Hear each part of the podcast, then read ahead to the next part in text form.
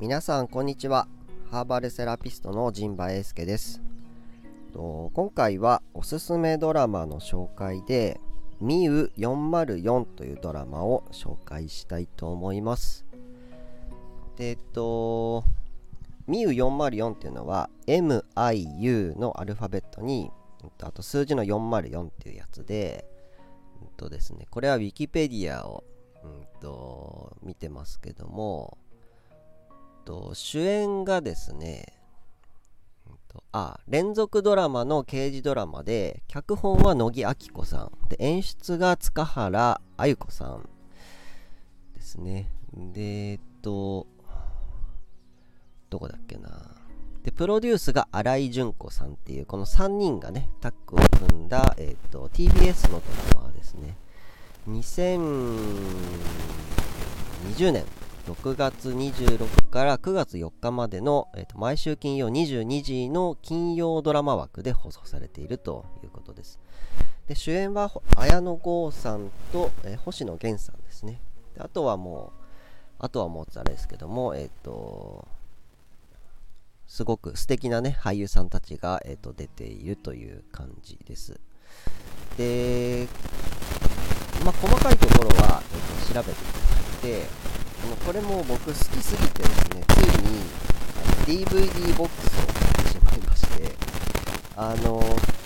多分 DVD はも何個か持ってるんですけどあの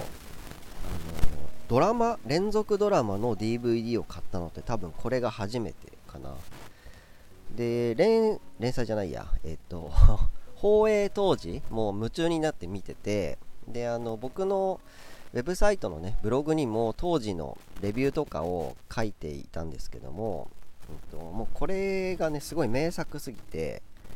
僕の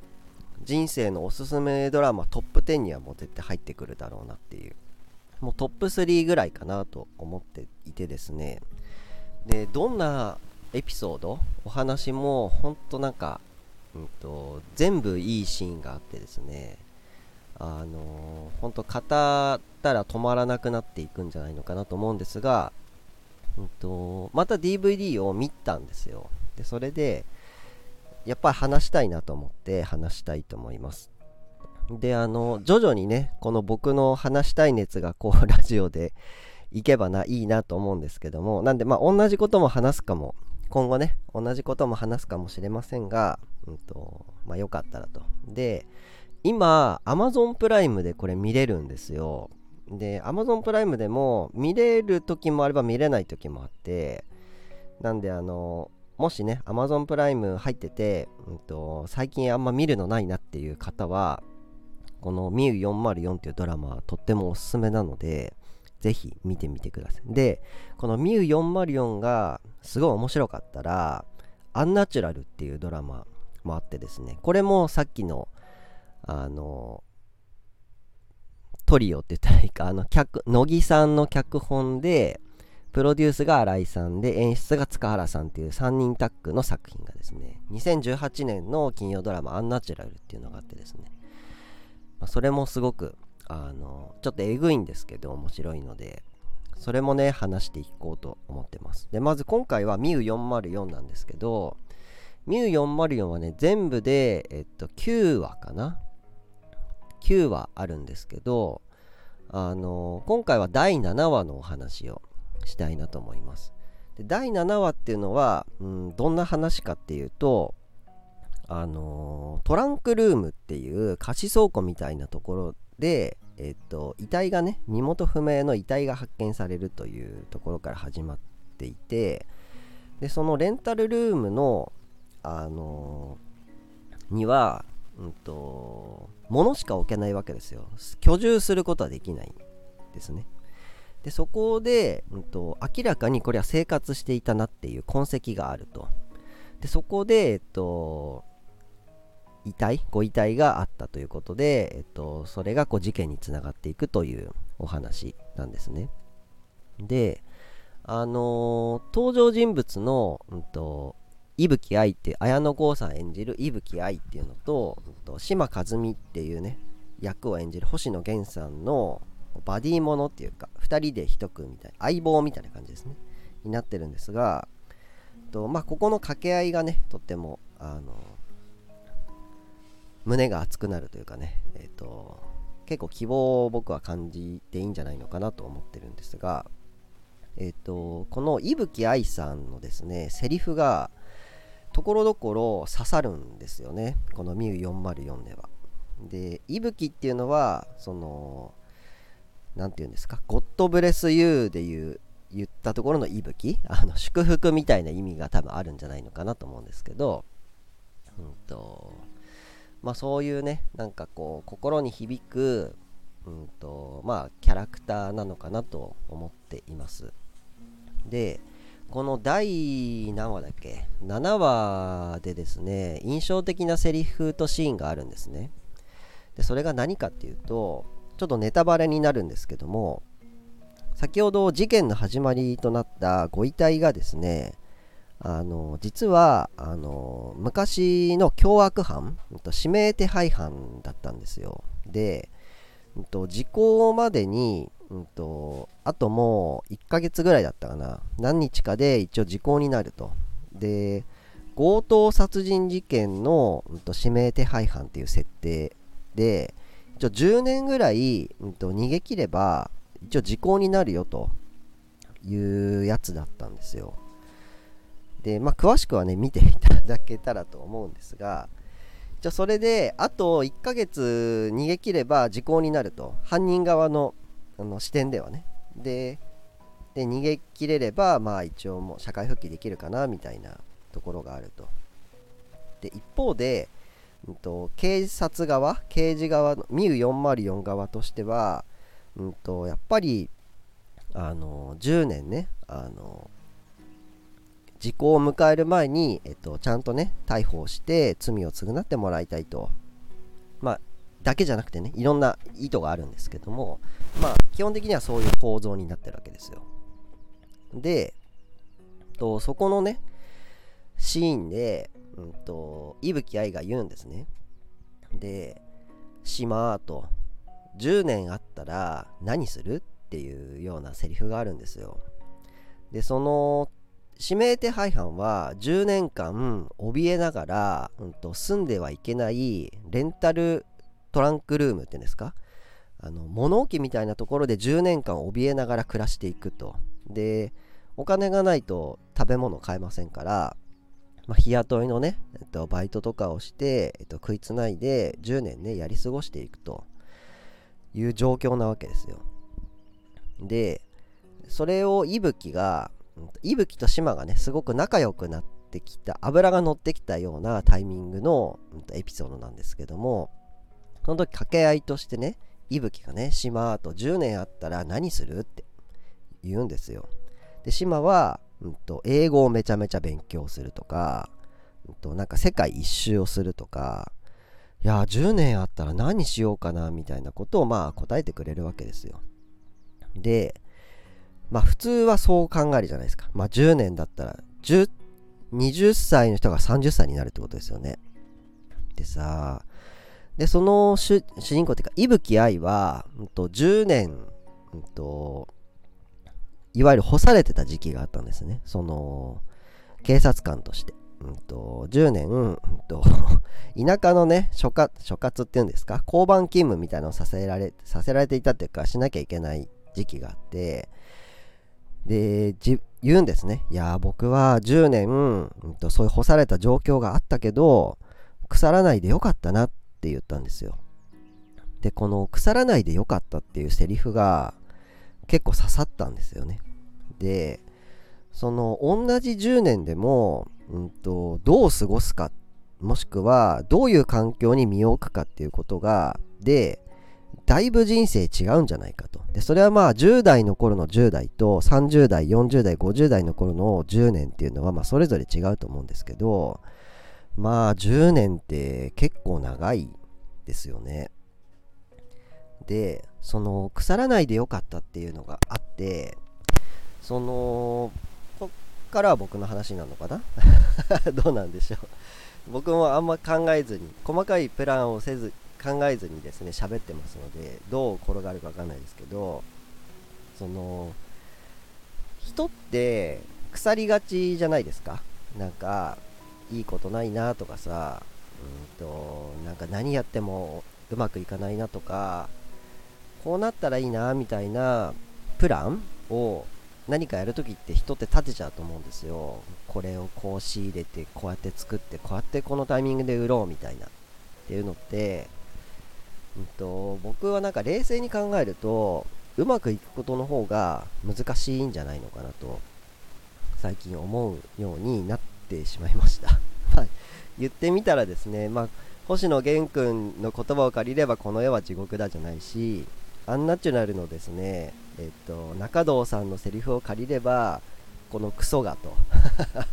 てなると、まあ、トレバー君もあのなんだっけアンナチュラルじゃないや。あのペイフォワードか？ペイフォワードのトレバー君もこのクソったれの世の中でどうやって生きていくんだみたいな、まあ、地獄設定地獄設定ですか？この世は地獄だなみたいな気持ちもわかると。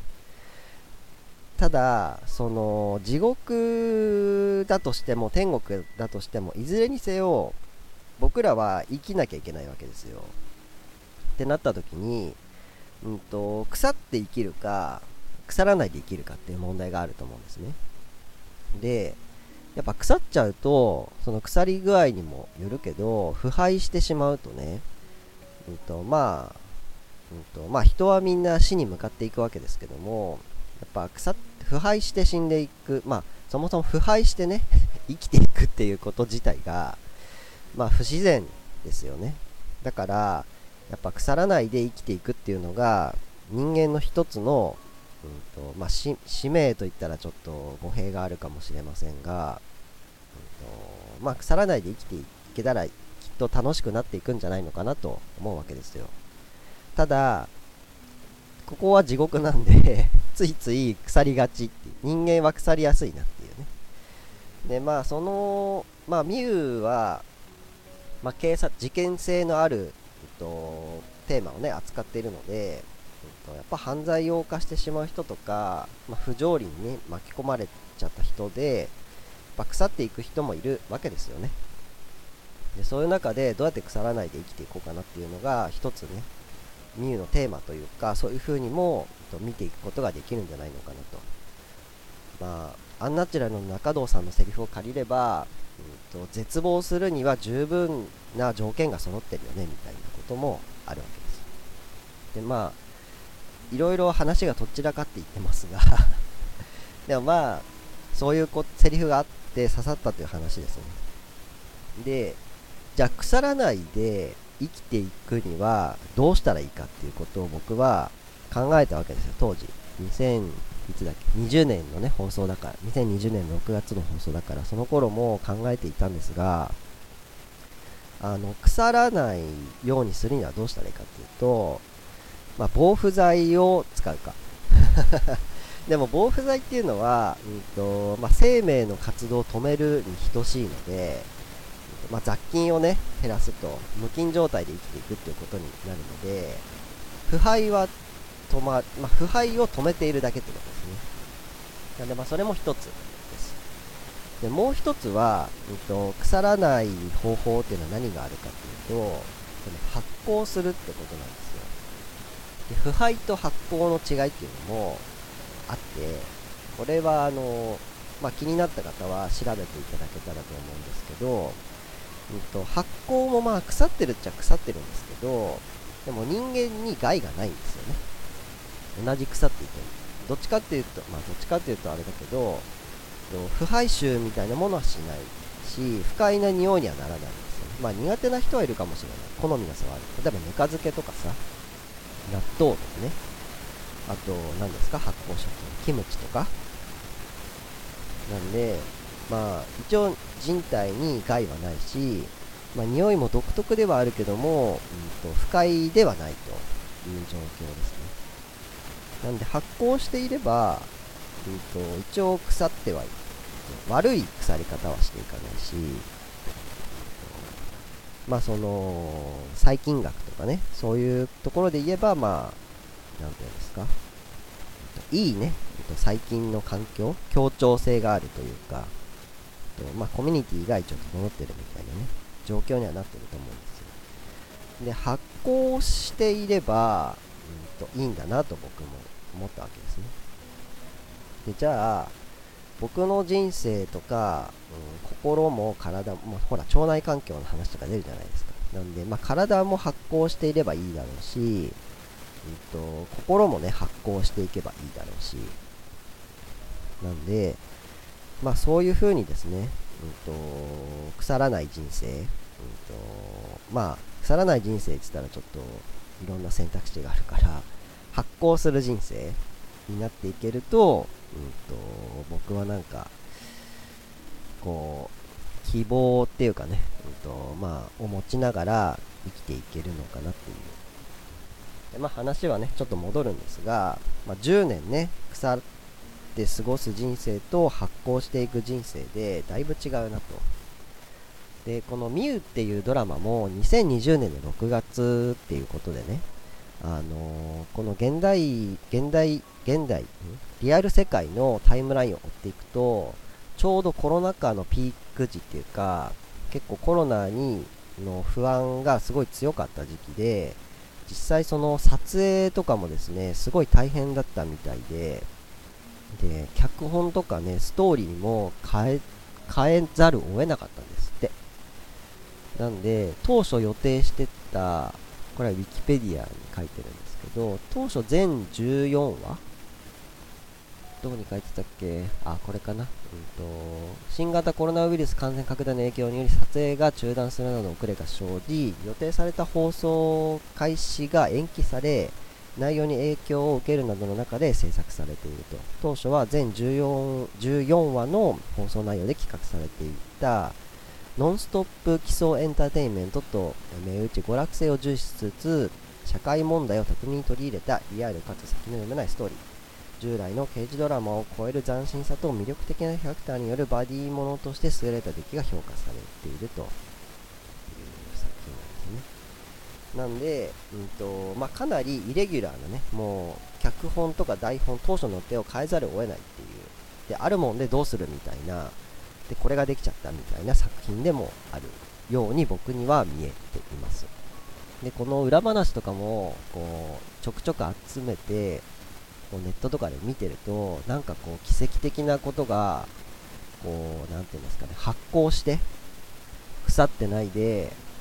まあコロナ期間まだ続いてますけど今3年目4年目ぐらいですか？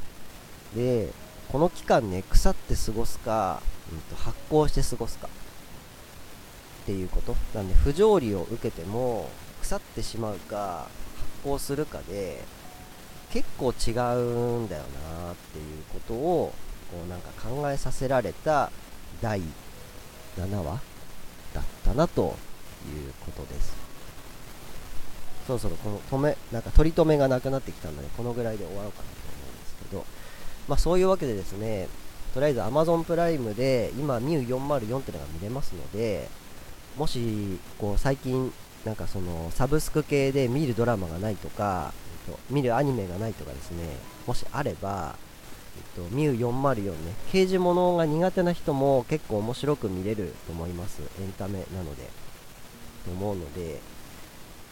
うんと、ぜひね、ご覧になっていただけたら、僕とね、あの趣味っていうか感覚があったら、なんか嬉しいなと思って、えっと、言いま言いました。で僕は今つい先日はで Amazon プライムでアンナチュラルも今見れるんですよ。でもしミュー404が面白かったらアンナチュラルもぜひ見ていただきたい。ただ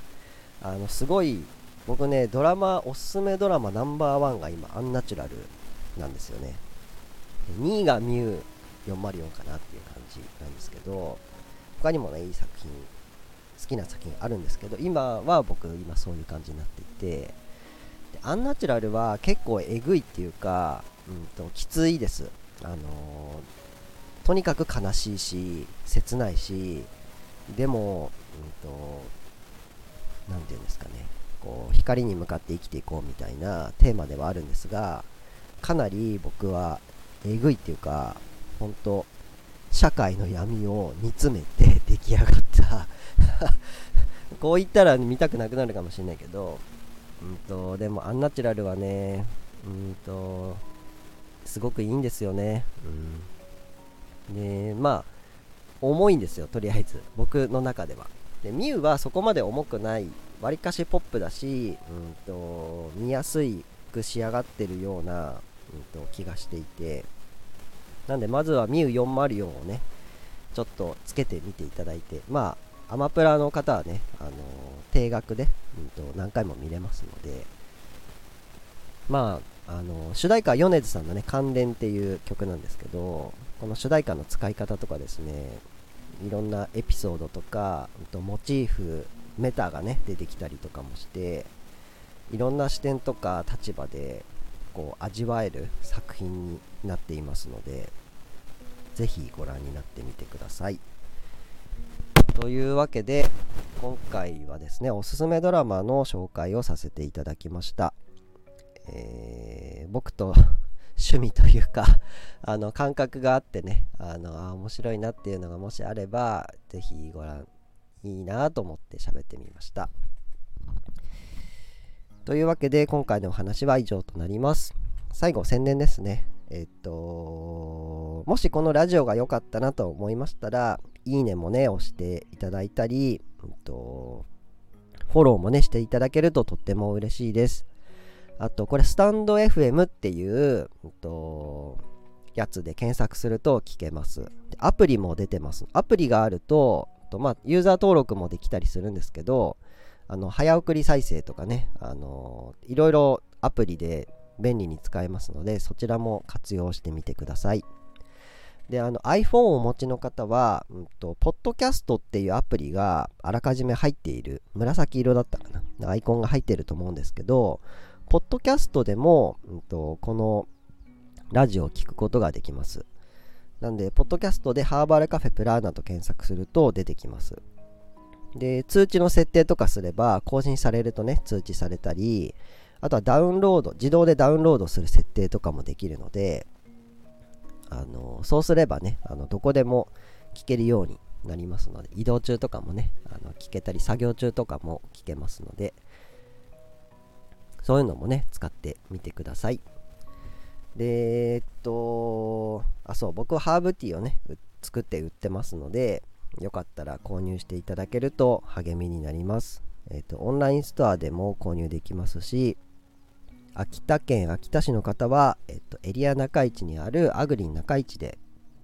と、購入できますので、そちらもチェックしてみてください。あとはね、僕はあの、あなたのブレンドっていうのを創業、2011年4月に創業してからずっとやってるんですけども、えっと、その人の体調とか気分に合わせて、えっと、ハーブをブレンド、オリジナルのね、オーダーハーブを作っています。で、えー、もう10年以上ね、やってる仕事なので、あの、任せてください。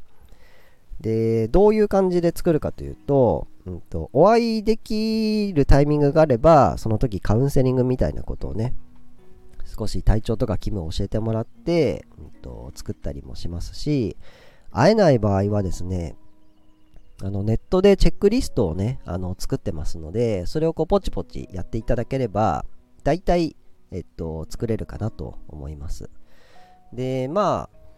その、もともと用意されたチェックリストをチェックするだけでも構わないんですけども、なんかその時気になることとか、ちょっとミントは苦手なんですとか、そういうヒントもね、あのー、書いていただければ、より好みに合ったお茶を作ることができます。ので、えっと、そういうところもね、あの、うまく利用していただけたらいいなと思います。では今回は、えーと、おすすめドラマミュ404の第7話の紹介をさせていただきました、うんと、もっとねえっ、と ちゃんと僕原稿を作ってうまくお話できればと思うんですがとりあえずまあ雑談レベルということでこんな感じで終わりたいと思います、えーと最後までご視聴いただきましてありがとうございました。また次回の配信もお楽しみに。